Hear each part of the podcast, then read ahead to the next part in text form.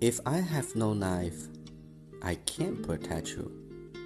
If I had a sword, I can't hold you.